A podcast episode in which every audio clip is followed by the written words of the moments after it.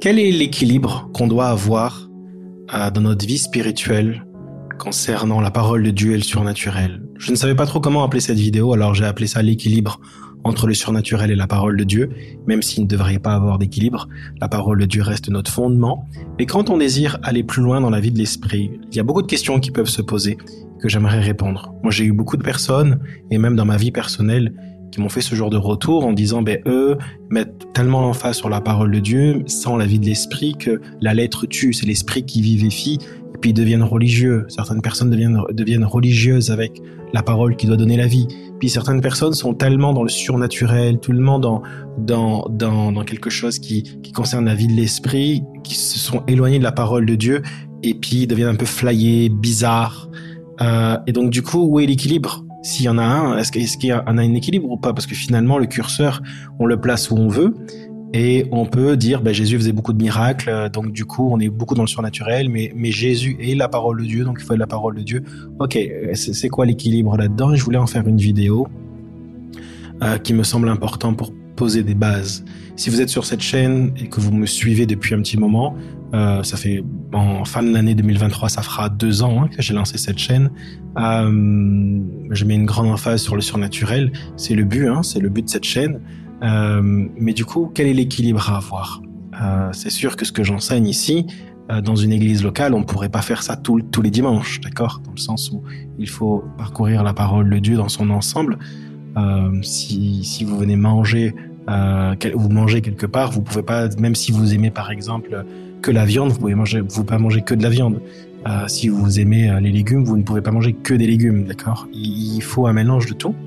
Et, euh, et, donc du coup, quel est un peu le point de vue, mon regard sur surnaturel, cette soif de, de la vie de l'esprit et en même temps la parole de Dieu, l'équilibre dans tout ça? On ne veut pas trop faire en sorte à ce que la lettre tue, mais on veut que l'esprit vivifie, mais on veut un peu des deux.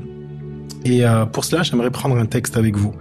Euh, un texte qui, qui, qui, parle de ce sujet-là, à mon sens, euh, qui se trouve dans Matthieu, Matthieu chapitre 2. C'est une histoire connue hein, de, de, la naissance de Jésus et avec les mages. J'aimerais parler des mages ici parce que je trouve que ça, il y a une belle leçon de quel est l'équilibre à avoir, qu'est-ce que la Bible nous enseigne sur le surnaturel et la parole de Dieu. Restez jusqu'à la fin, le temps que je développe ma pensée euh, parce que je crois qu'elle est profonde et elle va vous bénir. Dans Matthieu chapitre 2 verset 1 6, il est écrit Jésus naquit à Bethléem en Judée à l'époque du roi Hérode. Or, des mages venus d'Orient arrivèrent à Jérusalem et dirent Où est le roi des Juifs qui vient de naître? En effet, nous avons vu son étoile en Orient et nous sommes venus pour l'adorer. Quand le roi Hérode apprit cela, il fut troublé et tout Jérusalem avec lui. Il rassembla tous les chefs des prêtres et les spécialistes de la loi que comptait le peuple et leur demanda où le Messie devait naître. Ils lui dirent à Bethléem en Judée, car voici ce qui a été écrit par le prophète. Et toi, Bethléem, terre de Juda, tu n'es certes pas la plus petite parmi les principales villes de Juda, car de toi sortira un chef qui prendra soin d'Israël, mon peuple. Ce texte est très intéressant parce que on voit ici que il y a euh, des mages qui ont vu l'étoile. Il dit nous avons vu le roi, l'étoile du roi des Juifs. Et ce ne sont pas les Juifs qui ont vu ce signe surnaturel miraculeux. Ce sont, euh, ce sont des, des mages. Et il faut savoir que les mages, c'est des hommes sages, étaient une caste sacerdotale parmi les Mèdes et les Perses, euh, qui s'occupaient principalement des secrets de la nature, de l'astrologie et de la médecine. Et je ne vais pas rentrer là-dedans, mais même l'astrologie est quelque chose dont, Dieu va interdire. Et parce que du coup, il y avait des choses qui n'étaient pas correctes, mais, mais le fait de regarder ce qui se passe dans le ciel, on voit que la Bible parle des fois de ce qui se passe dans le ciel. Avec, ben, cette fois-ci, avec l'étoile, on peut parler même des signes de l'Apocalypse, de ce qui va se passer avec la lune qui sera, qui sera couleur sang, avec toutes ces choses-là. On voit que même le ciel peut être aussi un instrument de Dieu pour nous parler. Et on voit ici que ce sont des, quand même des personnes qui viennent d'Orient et qui se font conduire de manière surnaturelle jusqu'à Jérusalem. Et ils arrivent à Jérusalem en disant Où est le roi des Juifs? Le surnaturel ici a permis à ces mages de capter ce qui se passait dans le surnaturel, c'est-à-dire que le roi des Juifs, le Messie, allait naître. Le surnaturel a permis de capter le temps de Dieu. Le surnaturel a permis de capter ce que Dieu voulait faire maintenant. Et c'était important, les Juifs ne l'ont pas vu. Mais ces personnes-là qui étaient ouvertes à une certaine spiritualité, Dieu leur a parlé malgré leur spiritualité qui n'était pas, euh, je dirais, sanctifiée. Mais Dieu est venu leur parler. Et d'ailleurs, ça fait référence à, un verset dans Nombre 24, 17, ce qu'ils ont vu euh, par rapport à l'étoile où c'est Balaam hein, qui prophétise et qui dit « Je le vois, mais non maintenant. Je le contemple, mais non de près. Un astre sort de Jacob. » une prophétie messianique se trouve dans Nombre 24, 17. Donc on voit que cette étoile, cet astre, cette étoile, ils l'ont suivi et cette surnaturel a permis de capter le moment de Dieu, ce qu'on pourrait appeler le kairos de Dieu. Il y a le chronos, le temps qui passe, et le kairos, c'est le, moment précis que Dieu a choisi pour intervenir. Ils captent le kairos de Dieu, ce que Dieu veut faire. Cela leur permet de se diriger vers Jérusalem. Mais arrivé à Jérusalem, ils disent, mais où est le roi des Juifs? Et qu'est-ce que va faire le roi Hérode, même si ses, pensées et son cœur n'est pas pur devant Dieu? On connaît l'histoire hein, parce qu'il veut tuer le roi des Juifs, mais il va appeler les spécialistes de la loi que comptait le peuple pour dire où doit naître le roi des Juifs. Et ils vont plonger leur regard dans les Écritures pour dire ben, c'est à Bethléem qu'il doit naître. Et finalement, grâce à cette information tirée des Écritures, les mages ont pu se rendre à Bethléem pour accueillir le roi des Juifs. Mon point est celui-ci. Le surnaturel leur a permis de capter le kairos de Dieu, le temps de Dieu, ce que Dieu voulait faire. Ça le surnaturel leur a donné une direction. Mais s'ils n'avaient pas plongé leur regard dans les Écritures, ils n'auraient pas pu connaître la position. Ce sont les Écritures qui leur a permis de découvrir où était Jésus. Le surnaturel a pointé vers Jésus. La parole de Dieu leur a montré où était Jésus. Mon point est important et celui-ci, c'est que quelqu'un qui ne met que l'emphase sur le surnaturel, sans être dans les Écritures, plonger ses regards dans les Écritures, c'est quelqu'un qui va pointer vers Jésus, mais qui n'arrivera pas à, toucher Jésus, à être, vous comprenez mon point, à, à trouver cette position-là exacte de où est Jésus.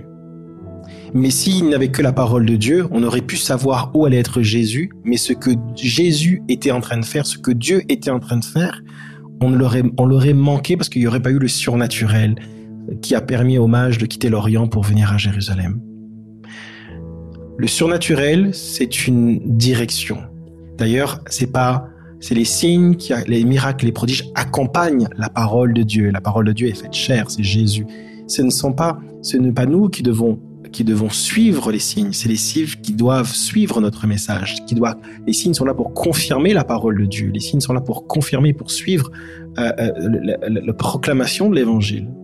Donc tout ça, c'est comme des panneaux de signalisation. Les surnaturels, et j'aime les surnaturels, je, crois en cela, je prie pour cela, et je, je prie et j'essaie de déguiser les dons que Dieu m'a donnés, ou en tout cas aiguiser plutôt mon esprit, pour que je puisse mieux utiliser les dons que Dieu m'a donnés mais je me rappelle que c'est une direction et que la parole de Dieu, on doit être des biblistes, on doit être comme des béréens qui vérifient toujours, qui connaissent la parole de Dieu, parce que je crois réellement, avec le peu d'années d'expérience que j'ai euh, euh, dans le ministère, je, je suis pas quelqu'un qui a 60 ans là, mais mais c'est tellement important d'avoir les deux. Et je crois que des fois, on peut être des gens qui peuvent être à fond dans le surnaturel, d'autres à fond dans la parole de Dieu, mais je pense qu'il faut les deux. Il faut être les deux, plonger dans les Écritures, euh, vérifier ce que la parole de Dieu déclare et en même temps chercher le surnaturel. Voilà ce que je pense être l'équilibre. Et toujours se rappeler que le plus important, notre fondement, est la parole de Dieu. Et les signes, les miracles, les prodiges, ce sont, c'est merveilleux, ça confirme la parole de Dieu, mais ce n'est pas la parole de Dieu. Ça donne une direction. Et c'est important de cette direction-là. Attention. Mais je vous, à travers cette vidéo, ce que je veux vous enseigner, ce que j'aimerais vous partager plutôt dans mon cœur, c'est toujours ce côté de dire, Seigneur, je veux, je veux plus, je veux plus, tu me, Seigneur, tu me fais grandir dans les révélations, plus j'ai, je veux grandir dans, dans le, dans les dons spirituels et plus je veux grandir dans la parole de Dieu.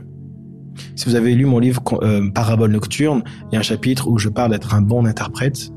Euh, et d'ailleurs, la version euh, dans le chapitre 2, donc vous pouvez l'avoir gratuitement sur mon site si vous téléchargez l'extrait de mon livre Parabole nocturne, où je parle de ce sujet-là, d'être un bon interprète de la parole de Dieu, parce que Dieu peut te parler, mais si tu as une mauvaise lecture de la parole de Dieu, une mauvaise lecture de ce que Dieu dit, alors tu ne reflèteras pas le cœur de Dieu dans ce que Dieu t'a dit. Et cette importance-là, l'équilibre entre les deux. Donc plus, plus je, veux, je désire grandir dans le surnaturel, plus je dois aussi grandir dans ma compréhension des Écritures et dans le cœur de Dieu à travers ces Écritures-là. Donc rappelez-vous, les mages, le surnaturel leur a permis de capter le kairos de Dieu, leur a permis de connaître le temps de Dieu. Donc ils ont quitté l'Orient pour aller à Jérusalem, mais c'était la direction. S'ils n'avaient pas plongé le regard dans les Écritures, ils auraient jamais pu aller à Bethléem. Ils auraient jamais pu voir Jésus euh, et, et, amener leur offrande. Mais les paroles de Dieu leur a permis de, de, de, de, recevoir la direction précise où ils ont pu adorer Jésus et être devant Jésus. J'espère que cette vidéo vous a béni. Si vous voulez vraiment aller plus loin dans la parole de Dieu, ce que j'essaie de faire à travers mes, mes ressources, c'est d'être profondément biblique et en même temps profondément, je dirais, surnaturel, euh, dans le sens où j'ai soif de cette vie de l'esprit-là. Et donc, je vous encourage, je vous ai parlé de ce livre, hein, euh, Parabole nocturne. Euh, c'est un livre sur les rêves. Vous pouvez interpréter les rêves que Dieu vous donne. Et euh, ce livre, est, vous pouvez le télécharger les trois premiers chapitres de ce livre en descriptif de vidéo, en lien. Je vous mettrai en lien aussi, commentaire épinglé. sur mon site jérémypotin.com, vous pouvez télécharger gratuitement les trois premiers chapitres. ce livre est en version papier, version PDF et aussi en version audiobook, en livre audio. Il y a mon livre aussi que j'ai écrit avec mon ami euh, David Terry, euh, Défi guérison, 21 jours pour voir vos premières guérisons. Euh, on met tout là-dedans. Il y a plus de 12 000 personnes dans, le monde qui ont fait cette formation dans 80 pays. Et on se réjouit de, de, recevoir des centaines et des centaines de témoignages de gens qui se sont mis en action et qui ont vu Dieu guérir à travers leurs mains. Donc on met tout ce qu'on sait là sur la guérison. C'est un livre à quatre en format un peu magazine pour la lecture soit, soit agréable. Et mon dernier livre, Combat spirituel. Euh, les, vous découvrez les 25 vérités les plus importantes sur le combat spirituel. Le but de ce livre, c'est vraiment d'être profondément biblique euh, et en même temps profondément spirituel. Le but, c'est pas d'être, c'est de dire, ok, moi je crois en la vie de l'esprit, je crois en cette vie-là, j'ai soif de cette vie-là, mais je veux être profondément biblique et, et, et de décerner où, est, où, sont les pièges de l'ennemi quand on désire aller plus loin dans le combat spirituel. Donc le but, j'en parle dans ce livre, je vous invite à découvrir les 60 premières pages de manière totalement gratuite.